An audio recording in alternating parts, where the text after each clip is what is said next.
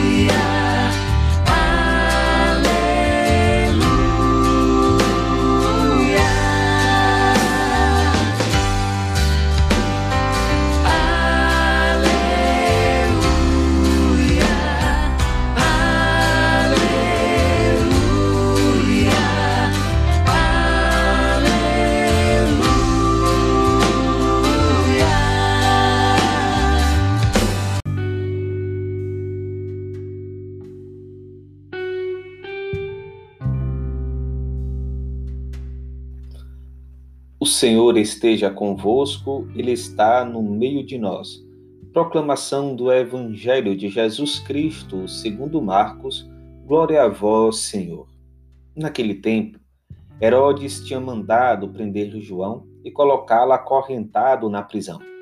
Fez isso por causa de Herodíades, mulher de seu irmão Filipe, com quem se tinha casado. João diz a Herodes: Não te é permitido ficar com a mulher do teu irmão. Por isso, Herodíades o odiava e queria matá-lo, mas não podia. Com efeito, Herodes tinha medo de João, pois sabia que ele era justo e santo, e por isso o protegia. Gostava de ouvi-lo, embora ficasse embaraçado quando o escutava. Finalmente chegou o dia oportuno. Era o aniversário de Herodes e ele fez, uma, ele fez um grande banquete para os grandes da corte, os oficiais e os cidadãos importantes da Galileia. A filha de Herodíades entrou e dançou, agradando Herodes e seus convidados. Então o rei disse à moça: Pede-me o que quiseres e eu te darei.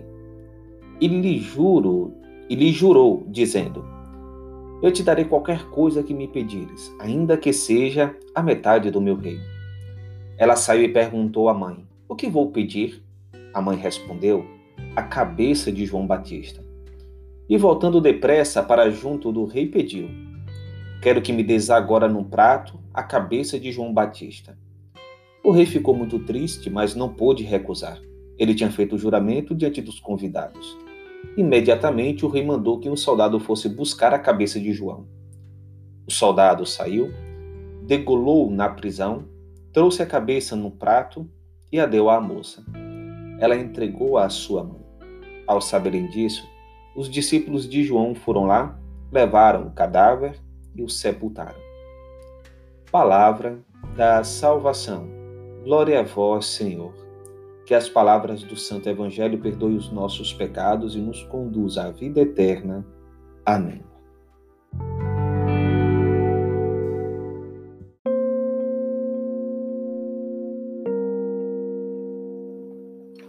Hoje a igreja recorda o martírio de São João Batista. O martírio é o testemunho supremo prestado à verdade da fé. Designa um testemunho que vai até a morte. O mártir dá testemunho de Cristo morto e ressuscitado, ao qual está unido pela caridade. Dá testemunho da verdade da fé e da doutrina cristã enfrenta a morte no ato de fortaleza. Deixai-me ser comida das feras, e por elas que me será concedido chegar até Deus. Define o catecismo da Igreja Católica. São João Batista foi um, uma testemunha feliz da vida em Cristo Jesus.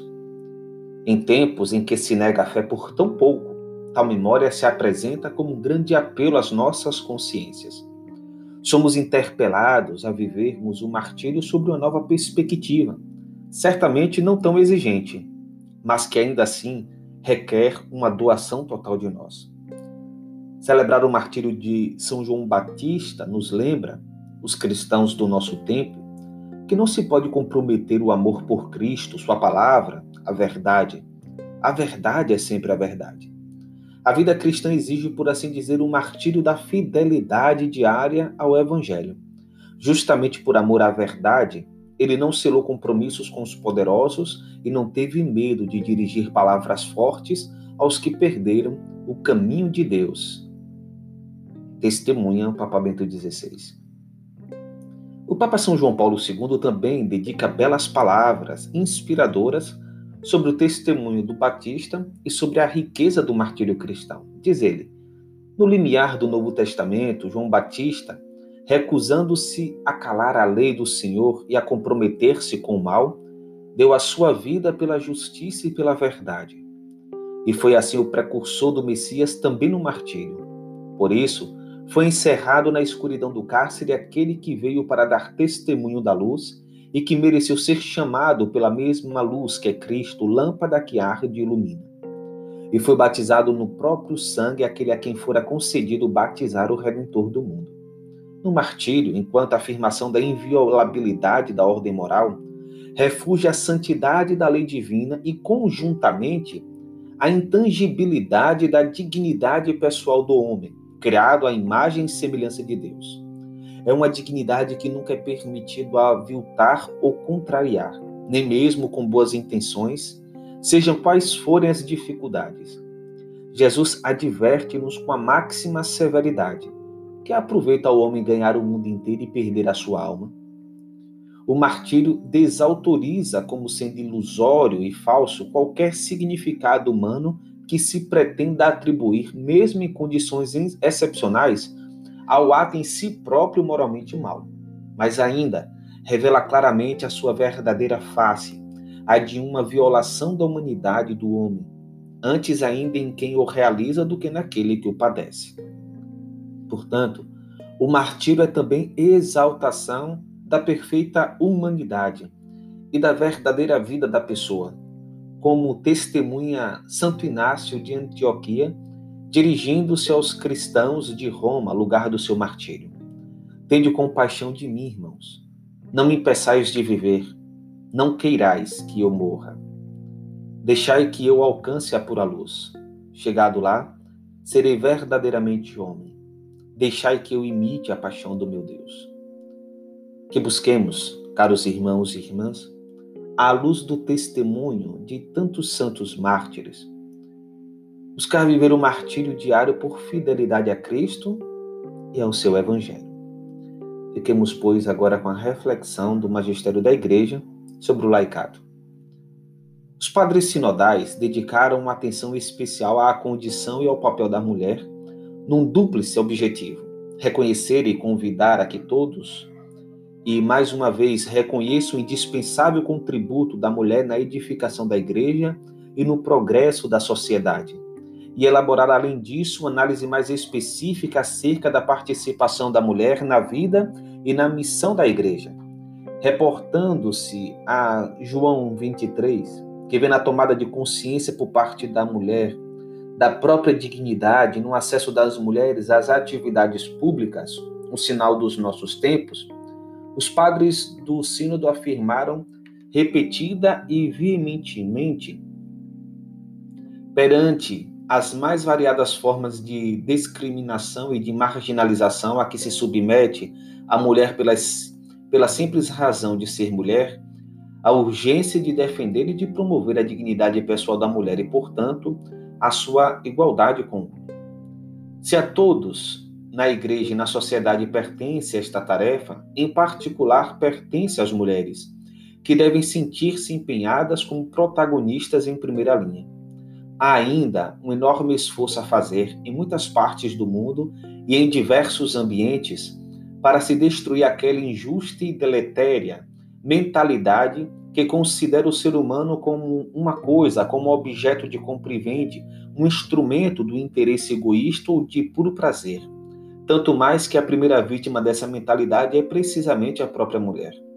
Pelo contrário, só o claro reconhecimento da dignidade pessoal da mulher constitui o primeiro passo a dar-se para promover a sua plena participação, tanto na vida eclesial como na social e pública. Deve dar-se uma resposta mais ampla e decisiva à exigência feita na exortação Familiares Consórcio acerca das múltiplas discriminações de que são vítimas as mulheres. Que por parte de todos se empreenda uma ação pastoral específica mais vigorosa e incisiva para debelá-las definitivamente, por forma a alcançar a plena estima da imagem de Deus que brilha em todos os seres humanos, nenhum excluído. Na mesma linha, os padres sinodais afirmaram: a Igreja, como expressão da sua missão, deve opor-se firmemente a todas as formas de discriminação e de abuso das mulheres, e ainda a dignidade da mulher gravemente ferida na opinião pública deve ser recuperada através do respeito efetivo dos direitos da pessoa humana e da prática da doutrina da Igreja. Em particular, sobre a participação ativa e responsável na vida e na missão da Igreja, sublinhe-se como já o Concílio Vaticano II tenha sido deveras explícito em reclamá-lo, já que nos nossos dias as mulheres tomam cada vez mais parte ativa em toda a vida da sociedade, reveste-se de grande importância uma sua mais larga participação nos vários campos do apostolado da Igreja. A consciência de que a mulher, com os dons e as funções que lhe são próprias, tem uma vocação específica própria, cresceu e aprofundou-se no período pós-conciliar, encontrando a sua inspiração mais original no Evangelho e na história da Igreja. Para o crente, com efeito, o Evangelho, isto é, a palavra e o exemplo de Jesus Cristo, continua a ser o ponto de referência necessário e decisivo e é deveras fecundo e inovador também para o atual momento histórico. Embora não tendo sido chamadas para o apostolado próprio dos doze, portanto, para o sacerdócio ministerial, muitas mulheres acompanham Jesus no seu ministério e dão assistência ao grupo dos apóstolos. Estão presentes ao pé da cruz, assistem à sepultura de Jesus e na madrugada de Páscoa recebem e transmitem o anúncio da ressurreição rezam com os apóstolos, com os apóstolos no cenáculo à espera do Pentecostes. Louvado seja nosso Senhor Jesus Cristo, para sempre seja louvado. O Senhor esteja convosco, Ele está no meio de nós. Abençoe-vos o Deus Todo-Poderoso, Pai, Filho e Espírito Santo. Amém.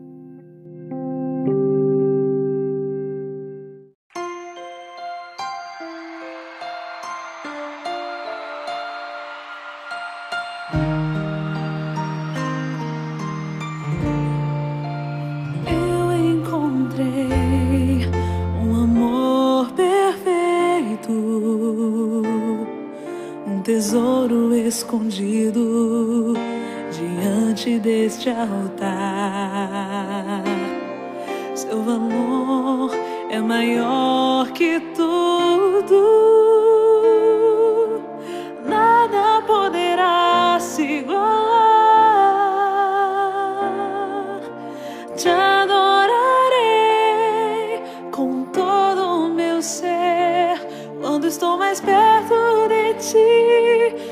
precisou oh, meu viver com meu coração, Majestade, estou aqui para te render meu amor, minha gratidão.